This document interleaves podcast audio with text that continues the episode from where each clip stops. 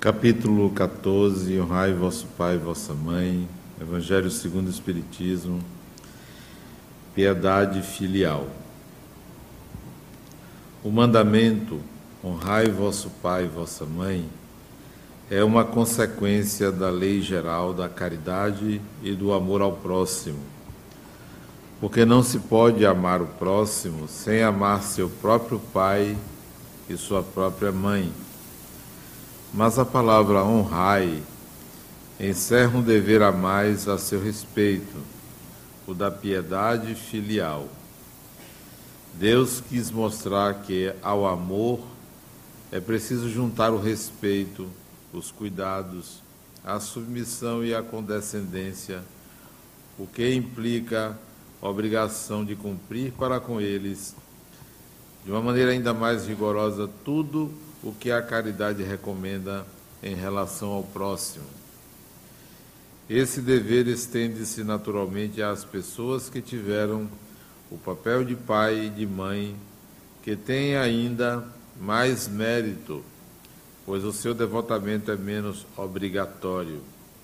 Deus pune sempre de uma forma rigorosa qualquer violação deste mandamento. Honrar seu pai e sua mãe não é apenas respeitá-los, é também assisti-los na necessidade. É procurar dar-lhes tranquilidade na sua velhice. É envolvê-los em solicitudes, como nos fizeram na nossa infância.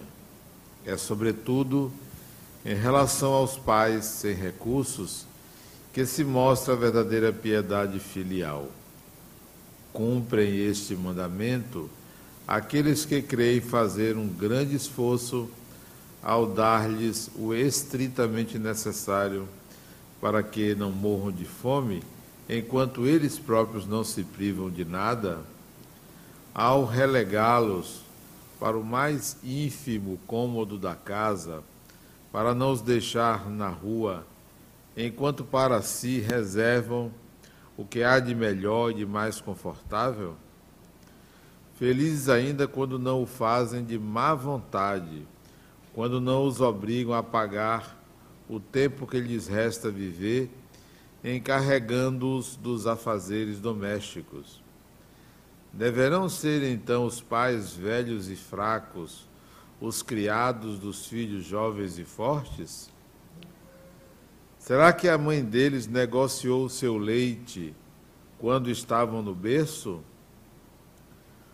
Contou as noites em claro, quando estavam doentes, os passos dados para ir ao seu encontro sempre que precisaram? Não. Não é apenas o estritamente necessário que os filhos devem a seus pais pobres. São também, tanto quanto possam, os pequenos mimos do supérfluo, as atenções, os cuidados delicados, que, que são apenas os juros do que receberam o pagamento de uma dívida sagrada. Só assim a piedade filial é aceita por Deus. Infeliz daquele que esquece o que deve aos que o sustentaram na sua fraqueza, que com a vida material lhe deram a vida moral que muitas vezes se impuseram duras privações para assegurar o seu bem-estar. Infeliz do ingrato, porque será punido pela ingratidão e pelo abandono. Será atingido nas suas afeições mais caras, algumas vezes na vida presente, mas certamente numa outra existência, quando sofrerá o que fez os outros sofrerem. Alguns pais, é verdade, ignoram os seus deveres e não são para os seus filhos o que deveriam ser. Mas é a Deus que compete puni-los e não aos seus filhos. Não cabe a este censurá-los, porque talvez eles próprios tenham merecido que assim fosse. Se a caridade estabelece uma lei de retribuir o mal com o bem, de ser indulgente com as imperfeições dos outros, de não maldizer o próximo, de esquecer e perdoar os erros, de amar até mesmo os inimigos, quanto esta obrigação é ainda maior quando se trata dos pais. Os filhos devem, portanto, tomar como regra da sua conduta em relação aos pais todos os preceitos de Jesus relativos ao próximo e dizer-se que todo procedimento condenável dirigido a um estranho é ainda pior quando dirigido ao próximo. E o que pode ser apenas uma falta no primeiro caso pode se tornar-se um crime no segundo, porque então a falta de caridade junta-se à ingratidão.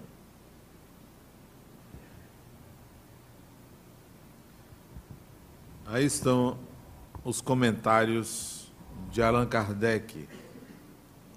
Antes de analisar Amai, honrai vosso pai e vossa mãe, eu queria contextualizar essa análise de Allan Kardec. Isso foi escrito por volta de 1862 publicado em 1864. Portanto, esse texto tem cento e sessenta, cento e cinquenta e seis, cinquenta e oito anos. Então nós temos que contextualizar. Naquela época, Allan Kardec utilizou os termos punir. Deus pune, haverá punição. E hoje, creio, ele não mais escreveria dessa forma, porque Deus não pune criatura alguma. O que, que acontece quando um pai ou uma mãe não obedece os mínimos preceitos da maternidade, da paternidade para com seus filhos. O que, acontece quando um pai ou uma mãe não cuida bem de seus filhos, ou maltrata os seus filhos, ou prioriza um em relação a outro? Que acontece quando um pai ou uma mãe negligencia suas obrigações para com seus filhos? Isso denuncia uma inabilidade. O que acontece quando os filhos são ingratos a seus pais? Quando não trata bem os seus pais? O que acontece quando uma pessoa, um filho filha, ao invés de dar o melhor aos seus pais, resolve devolver de uma forma inadequada o prejuízo que acha que eles lhe causou. O que acontece quando um, um filho, uma filha não acolhe seus pais, não visita, não cuida na doença. O que acontece com, com esses dois comportamentos que se assemelham? Deus não pune nenhum nem outro. E isto acontece por uma inabilidade tanto dos pais quanto dos filhos. Conheço pessoas que detestam os pais, mais ainda, odeiam um ou outro. Atendo em meu consultório. Conheço pais que odeiam filhos que, que acontece com essas pessoas? Conheço pessoas espíritas, espíritas,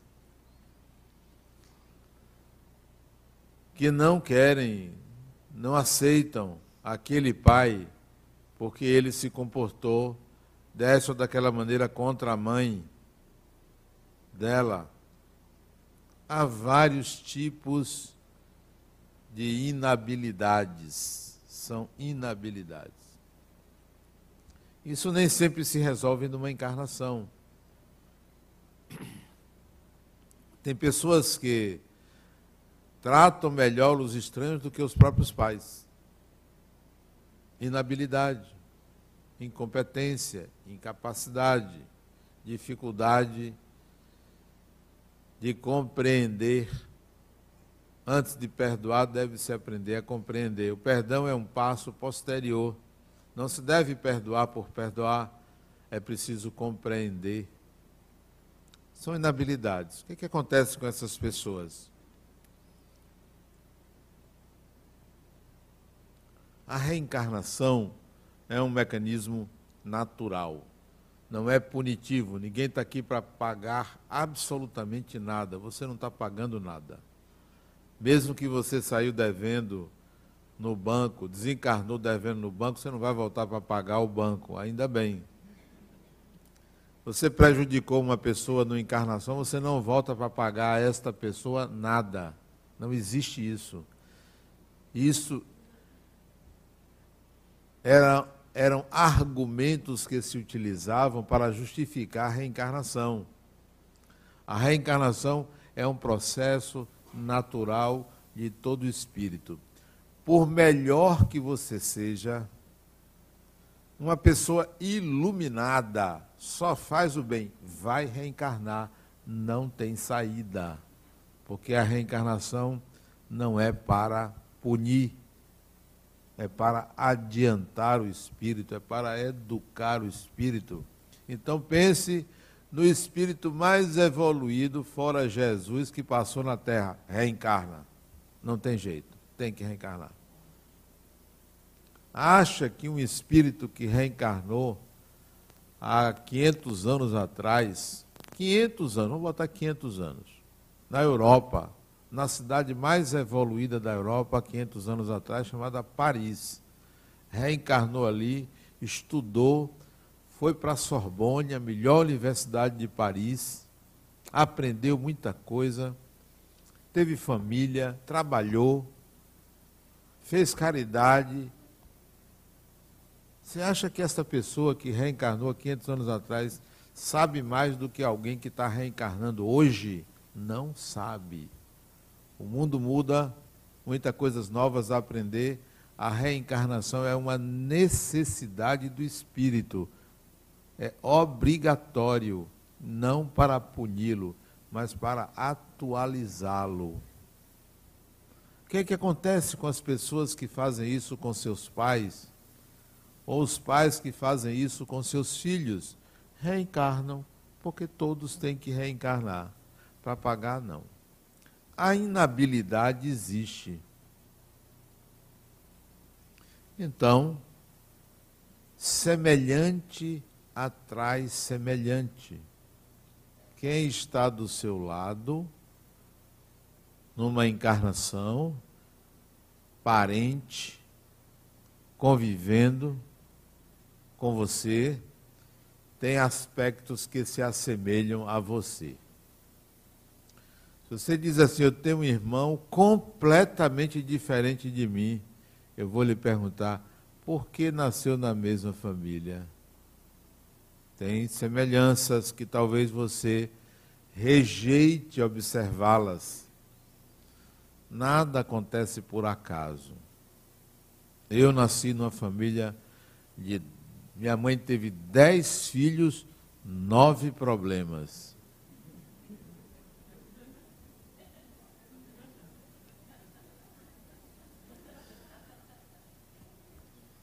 É claro que existem semelhanças entre eu e alguns de meus irmãos. Tinha de tudo. Tinha não, tem de tudo na família. Quem presta, quem não presta, tem de tudo. Gente boa, gente má 171, 172, 173, tem de tudo. De tudo que vocês imaginarem. 10. Não sobra, só sobra um. Não é à toa que a gente nasce em determinado contexto. A inabilidade do passado gera o contexto do presente. O contexto, a configuração com que você nasce. Se teve inabilidade para constituir família, nasce numa família desajustada. Se teve inabilidade para cuidar de filhos, nasce numa, numa família em que a configuração de você constituir família torna-se algo trabalhoso e difícil. Se tinha inabilidade, se tinha ingratidão para com os pais, nasce numa família onde a ingratidão circula livremente entre as pessoas. O contexto é criado por você. Na hipótese de você ser uma pessoa hábil para constituir família, grata com seus pais, ótima pessoa e nasce num, num, contexto aversivo, negativo a esse respeito, é porque você tem algo a ensinar, é porque ali existem amores que lhe são caros, mesmo não sendo daquela maneira você retornou com a disposição de ajudar aquelas pessoas. Nada é por acaso. Ao invés de você perguntar a Deus por que, que eu estou passando por isso, pode mudar a pergunta para uma afirmação. A afirmação é: eu mereço. Eu mereço. Em vez de ficar perguntando a Deus, mas por que, que eu estou passando por isso? Não, eu mereço. Eu mereço, vamos lá. Se eu mereço, eu quero mudar isto. Eu quero mudar. Eu quero fazer diferente para aprender e mudar o contexto. Nós vivemos numa cidade violenta chamada Salvador. Violenta, uma das cidades mais violentas do país. Uma das cidades mais violentas do país assassinatos aqui é igual como se, como se mata formiga. É impressionante. Fim de semana, 30, 40 pessoas assassinadas por fim de semana. Eu estou falando de Salvador, a cidade onde nós moramos. Eu não estou falando de Maceió, de Simões Filhos, que são outras cidades violentas. Não estou falando de Rio de Janeiro, estou falando de Salvador. Estatísticas que não são reveladas. E eu tenho certeza que vocês são pessoas pacíficas. Eu tenho certeza disso. Então, por que nasceram, nascemos, vivemos num contexto tão violento? O que há em nós para merecer isto? Certamente há em nós, em mim e em vocês, uma violência interna não resolvida. Não resolvida. Há uma violência interna, não percebida, não resolvida, que se manifesta numa sociedade violenta. E que a gente deve ter cuidado para não ser agente para o aumento desta violência. Então, se você é ingrata com seus pais, o contexto que você vai viver, vive e viverá, é nascer numa família desajustada. É nascer numa família que se assemelha ao seu comportamento, à sua inabilidade. Inabilidade.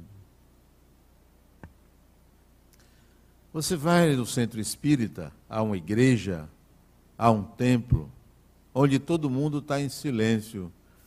Você faz uma oração e diz assim: Poxa, que maravilha! Que maravilha, que ambiente gostoso, que felicidade. Olha como eu sou uma pessoa em paz, eu não sei porque tem violência no mundo. Ok. Aí você vai para casa, chega em casa, você vê quem é você. A mínima contrariedade, você solta os cachorros nos outros. Sim, é muito fácil ser uma pessoa pacífica num ambiente de paz. É muito fácil fazer silêncio onde ninguém grita. Agora eu quero ver você fazer silêncio onde todos gritam. Você ser pacífica quando o calo aperta, quando alguém toca na sua ferida. Aí não tem paz, não foi conquistada. Ela é exterior, não é interior. A violência da nossa cidade é reflexo da agressividade interna que ainda somos portadores. E temos que olhar para isso. Temos que olhar para isso. Eu escrevi um artigo no jornal, aqui de Salvador, no Jornal à Tarde, sobre armas, me opondo ao armamento, a armar a população. E recebi uma crítica de um leitor que defendia que todo cidadão tinha que ter uma arma e que ele citou, ele citou um episódio que ele presenciou aqui junto ao parque da cidade, que um assaltante pegou uma pedra, quebrou o vidro de um carro que tinha uma mulher dentro, que feriu o rosto dela, sangrou o rosto dela e ele simplesmente pegou a bolsa e foi embora. Que se ele tivesse uma arma, ele matava aquele indivíduo. me pediu para me colocar no lugar dele. O que, que eu faria? Eu não faria isso de forma nenhuma. Até já me vi em situações semelhantes e não tive vontade de matar ninguém, nem agredir ninguém, nem brigar, até porque eu não sei brigar. Eu prefiro apanhar do que bater. Sinceramente, até já aconteceu isso. Mas pode bater não vou saber bater. Então bata logo, termine sua raiva e vai embora. Não é? Ah, bater. Termine aí, resolva seu problema, porque o meu é aprender a lidar com a minha agressividade. Não, eu disse a ele que eu não faria isso de forma nenhuma. Eu iria à polícia. Ah, mas não resolve? Sim, mas eu buscaria o meio mais adequado e a justiça. Se não existir uma lei, não existe civilização. O contexto que a gente vive define quem nós somos. Se eu vivo numa cidade violenta é porque há uma violência em mim que eu preciso educar. E ela pode não ser externa, pode ser com palavras. Tem pessoas que são muito sutis. Ah, mas eu não fiz nada. É, mas o que se passa no seu coração? a sutileza do que você diz, a maneira como você coloca as coisas, isso é violência. A gente pensa que violência é só a agressão ao outro. Uma, pode, uma pessoa pode ter uma fala mansa e matar outra. Depende de como diz, do que diz. Ah, não, mas eu não fiz nada. Fez. Não tem um juiz para medir o seu grau de violência, não. O único juiz que pode medir o seu grau de violência é a sua consciência. E é a sua consciência que vai gerar a configuração, a situação futura que você vai viver. É assim que funciona. Pais ingratos vai ter filhos ingratos. Filhos ingratos vai ter pais ingratos. Há uma sintonia. Isso não é punição, isso é lei da vida. Eu tive dois pai e mãe maravilhosos. Maravilhosos. Meu pai é uma pessoa fantástica. Minha mãe tinha medo dela, mas tinha medo, minha mãe era fogo. Maravilhosos você tem uma ideia, meu pai nunca me bateu. Não é que eu fosse bonzinho, não. Fazia traquinagem como qualquer criança, mas nunca me bateu. Minha mãe batia muito. Mas era típico da época. Reclamar por isso, ter trauma por isso, de forma nenhuma. Embora não considere que bater deva ser método de educação. Não. Mas isso não me traumatizou. Pois bem, uma vez, Eu era o quinto filho de dez, depois de mim vinham mais cinco.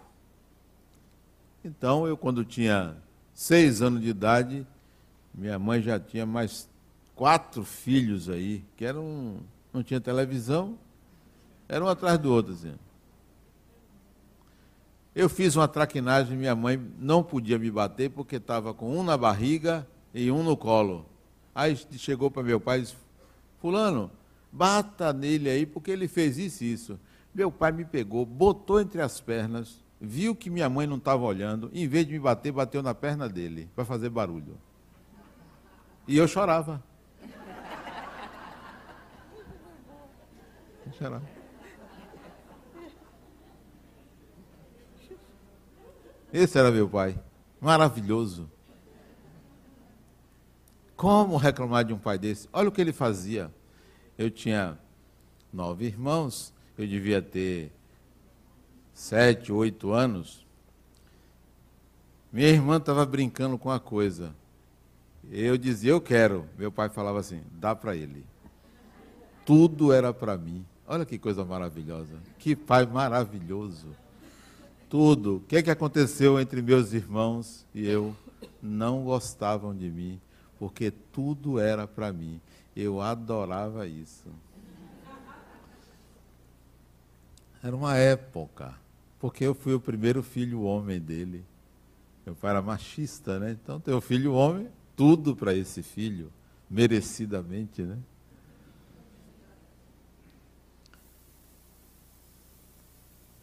As coisas não são tão fáceis, tão simples.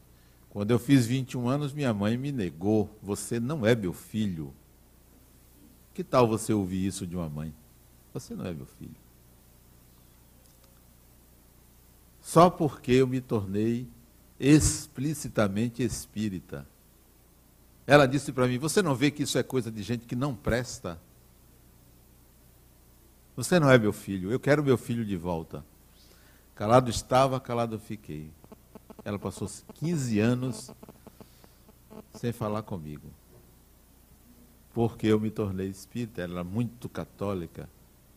E eu criei, nesses 15 anos, o que? Em relação à minha mãe, uma carência enorme. Raiva, de jeito nenhum, carência. Tinha carência de afeto, né? Qual a criança que não quer afeto? Só que eu não era mais criança. Mas a criança dentro de mim queria o afeto da mãe. Quando eu fiz 36 anos, 36 anos, 15 anos depois, ela não suportou. Não suportou, porque eu não brigava com ela, eu me dirigia a ela, ela me tratava de forma muito é, fria, mas eu achava normal. Nem sempre a gente deve encarar a atitude do outro como algo contra nós. Não é contra mim. Tudo que você fizer contra mim é uma reação sua, é seu. Não sei se vocês já notaram que tem uma tatuagem aqui. Alguém notou? Tem um aqui, ó. E tem outra aqui. Notaram? Está escrito aqui uma frase. Ninguém nunca notou? Não, está escrito aqui, ó. Isto não é comigo. Está escrito aqui, ó. Isto é comigo. Você vem para mim com quatro pedras.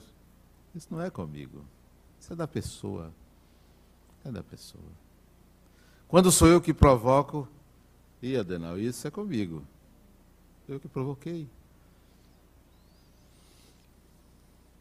Quinze anos depois, eu estou fazendo uma palestra num centro espírita, Cristo Redentor em Brotas, dia 3 de abril de 1900 e 91. 91? Foi. 36 anos de idade. No dia do meu aniversário, fazer uma palestra. Estou eu lá falando. Faltando uns 15 minutos para terminar a palestra, quem entra no centro?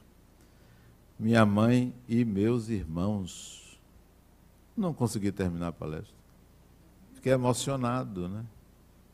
Foi o presente que ela me deu, Entrou o centro pequenininho. Não cabia 40 pessoas no centro. Eles entraram, sentaram, alinhavei a palestra de qualquer jeito, terminei. Depois ela veio me abraçar, chorei igual uma criança. É como se ela dissesse: Meu filho, me desculpe.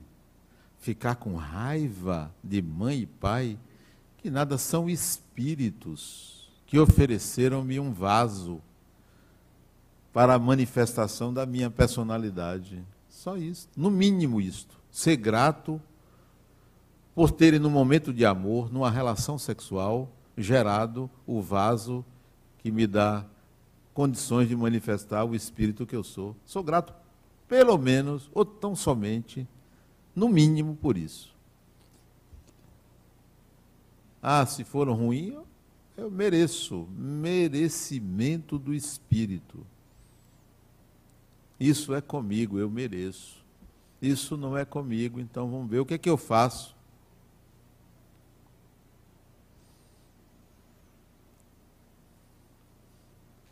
Quando meu pai desencarnou, em 1986, tem quantos anos? 40 e. sei lá, 30 e não sei quanto. 42, 1986. 42 anos. É mesmo 32? 32 anos atrás. É que eu, depois de psicólogo, esqueci a matemática. Enquanto vestia o corpo, o cadáver, ainda quente, em cima da cama em casa, cantavam a música que ele adorava, na desencarnação dele. Todo mundo chorando. Eu e outro irmão cantando. Quando a gente entra numa encarnação e sai dela bem, a gente deve cantar e não chorar pela morte. Sabia que a vida continuava, que ia me reencontrar, que ia continuar conversando com ele, um grande amigo, chama-se espírito amigo. Não é mais meu pai. Né? Desencarnou, não é mais meu pai. Espírito amigo. O título de pai a gente vai encontrar vários, várias, vários espíritos que se tornam nossos pais, porque não é o mesmo sempre, né? Senão ninguém aguenta, né? Já pensou você casar com a mesma pessoa Toda encarnação tem que experimentar uma coisa nova. Né? Fulano, arranje outra, que eu vou arranjar outra para ver se a gente muda. Depois a gente se encontra. Desencarnou, já sabia que não era mais meu pai. Era amigo. Agora somos amigos. Não preciso mais chamar de pai. Olha o detalhe. Encarnado, quando ele era meu pai, quem pedia a bênção a quem? Ele pedia a bênção a mim. E todo dia ele pedia a benção a mim. Eu criança. Benção meu filho, Deus lhe abençoe, meu pai. Toda vez era assim. Ele pedia a benção a mim. Era impressionante a forma como ele lidava com essa relação. Não, desencarnou, não era mais meu pai. Não é mais seu pai. Não é mais sua mãe. Isso não implica na perda do afeto, na perda da relação de amizade que deve ficar. Pois bem, em 1998, há 20 anos atrás, agora eu sei, 20 anos atrás, minha mãe desencarnou. 20 anos. Ele foi em casa, ela desencarnou no hospital. Adivinha quem chorou? Eu chorei igual a um menino. Não por culpa, porque tem muita gente que, que chora por culpa. Quando meu pai desencarnou, os filhos que choraram mais alto eram os que mais brigavam com ele. Interessante. A culpa. E que queriam um funeral de faraó. Falei, fulano, então você vai dar, você vai pagar. Ah, mas não tem dinheiro. Então você quer um funeral de faraó para meu pai? Não vai ter o que a gente pode dar. Você quer dar mais? Então você trabalha para dar mais, né? Quando minha mãe desencarnou, chorei igual uma criança do lado da cama do hospital. Por quê? Eu não sei se vocês já notaram que a relação que nós temos com o pai é uma relação forte, mas uma relação mais racional A relação que a gente tem com a mãe, por pior que ela possa ser, é uma relação com a natureza, com a terra, com o materno em geral. Então eu senti ali como se houvesse uma representação da, do desligamento do indivíduo com a natureza. Depois ela apareceu aqui, no centro, minha mãe, querendo mandar da mesma forma que ela. Como eu tenho uma irmã que ela tinha preferência pela irmã, pela essa filha, eu chamei minha, minha irmã. Minha irmã, fale com a mãe, que maneirar um pouquinho, ela está querendo mandar aqui na fundação. Né? Aí ela conversou, amenizou. amenizou. Não é mais minha mãe. Não é mais. Fica o quê? A admiração, o respeito. A vontade de reencarnar novamente ao lado. Porque minha mãe era uma mulher semi-analfabeta foi alfabetizada e sabia assinar o nome. Dez filhos. Resolveu, depois de dez filhos, o caçula tinha cinco anos de idade, resolveu entrar na escola. Só que ela cuidava de dez filhos e era costureira, para poder ajudar a botar comida em casa, porque a gente era muito pobre, morava num bairro pobre chamado Fazenda Grande do Retiro, uma casinha de dois cômodos, doze pessoas numa casa de dois cômodos. E ela resolveu voltar a estudar. Estudou, dez filhos, costureira, fez o curso primário, fez o curso de ginásio, fez o supletivo, fez vestibular, passou, estudou direito, se formou, é advogada e foi trabalhar. Com dez filhos, já um pouco mais de 60 anos, minha mãe trabalhava como advogada. Então, esse espírito passa a ter um respeito maior por todos, pela determinação, pela vontade de crescer, independentemente de ter sido parideira e cheia de filhos, ela cuidou um pouco dela. Então não é mais mãe, é sim um espírito amigo. Mas e se fosse inimigo? Os inimigos, aqueles espíritos com quem não simpatizamos, seja pai, seja mãe, seja irmão, seja filho, a gente deve querer perto. Queira reencarnar do lado dos seus inimigos. Porque se você não tem a habilidade de fazer amigos, aprenda a transformar inimigos em amigos. Ninguém aprende a cortar usando um martelo. Só se aprende a cortar usando uma faca ou uma tesoura ou algo cortante. Não adianta você querer aprender longe daquilo que é a sua dificuldade.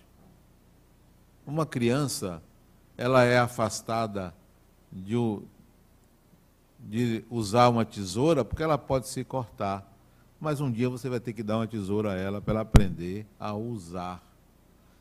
Se você tem dificuldade de estabelecer amizades, procure seus inimigos. Teste-se. Então, quem não gosta de mim, venha conviver comigo. Vamos aprender juntos. Não afaste seus pais nem seus filhos da sua convivência, porque você não consegue lidar com eles eles presentes na sua vida é a oportunidade que você tem de mudar, de aprender.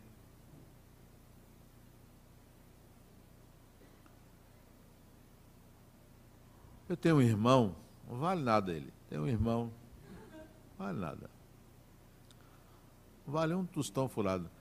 Esses dias eu aprendi o que é tostão furado. Eu fui na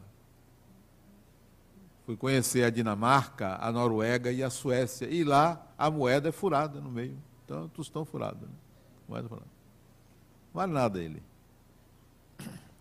Ele teve quatro filhos com cinco mulheres diferentes. Mora sozinho ele. Mora sozinho. 171. Uma vez eu tirei ele, ele ia ser preso, eu tirei ele. Não consegui pagar a dívida dele. Não, não vale nada, mas tem uma questão importante, é que eu gosto dele.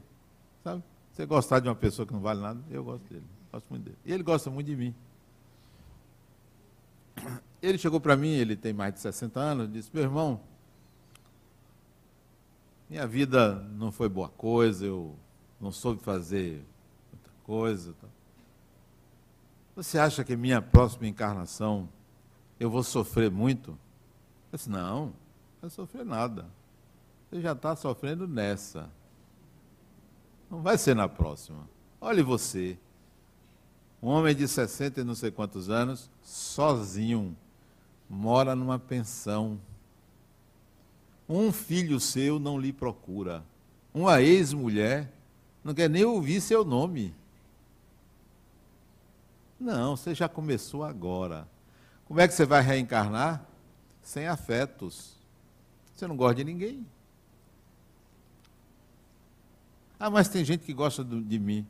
Apresente um além de Adenauer, vá.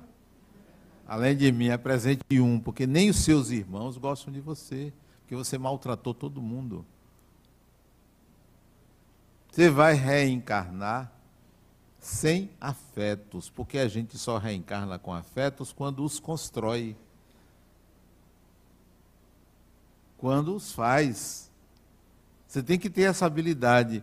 Conquiste habilidades. Essa habilidade de fazer afetos. E ele está começando. Isso, essa conversa minha e dele, deve ter uns 15 anos atrás. E toda semana a gente conversa. Ele não mora em, é, na Bahia, né? mora em outro estado. Ele me liga. Vai me contar alguma coisa de boa que ele fez. Uma vez ele não bateu num cachorro. Ele me disse: não, não, não Que coisa boa, rapaz. Não bateu num cachorro. A vida lhe dá o que você tem. O que você não tem, a vida não lhe dá. Quer que a vida lhe dê, passe a ter. Ter é construir, é estruturar em você. Eu só sou proprietário do que eu posso dar. O que eu não posso dar, eu não sou proprietário. O que eu não posso dar, me tem. Então você quer ter? Então aprenda a dar. Quer merecer bons pais na próxima encarnação? Faça isso agora. Não só seja, ah, mas já desencarnou. Então, converse com eles. A desencarnação não mata, a desencarnação retira do corpo. A morte não existe.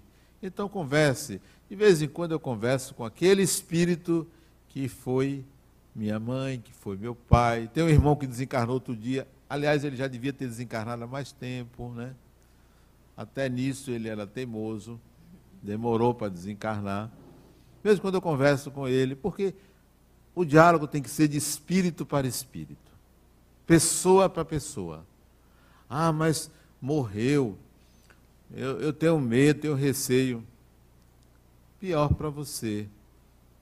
A morte não transforma ninguém em monstro nem em ser sobrenatural, são pessoas. Trate bem seus pais, seus pares, seus irmãos. Não tome para si uma questão que não é sua.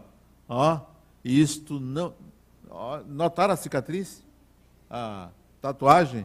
Isto não é comigo. Não é comigo. Esse problema todo, meu irmão, é com ele, é dele, coitado. É um espírito ainda atrasado, trevoso. Eu disse a ele que minha mãe pegou nesses dez, meia dúzia, ela passou no umbral e pegou. Foi para ajudar a reencarnar. Deu uma passadinha lá. Aí venha. Meia dúzia, dos dez, meia dúzia. Nove, acho. Eu digo isso para meus irmãos, eles dão risada também. Nove. Nove, tu só tinha um bom.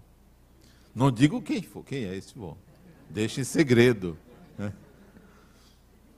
Trate bem seus pais, seus irmãos. Esse irmão meu que desencarnou há uns três anos atrás, ele era um indivíduo muito perturbado, ele era portador de esquizofrenia, usuário de drogas, sofreu muito por conta da doença dele. E ele chegou para mim, eu o convidei para irmos à casa de um casal, amigo, né, num jantar. Ele disse, meu irmão, ele, você não tem vergonha de mim, não? Eu disse, mas por que eu tenho vergonha de você? Mas minha aparência, minha doença, meu irmão, quem quiser que elabore. Se você anda comigo e alguém não me aceitar por isso é inferioridade da pessoa, né? inferioridade do outro. Não, você é meu irmão, vamos andar comigo. Ah, mas a, a pessoa pode pensar que você também é maluco. Digo, quem não é? Quem não é, rapaz? Eu sei que você é maluco. Você sempre foi maluco. Não, não preocupe não, eu não vou me ficar envergonhado da sua presença. É meu irmão, pelo menos nessa encarnação. Honrar pai e mãe não é amá-los. Ninguém é obrigado a amar ninguém. Mas devemos honrar, que significa respeitar e cuidar. Muita paz.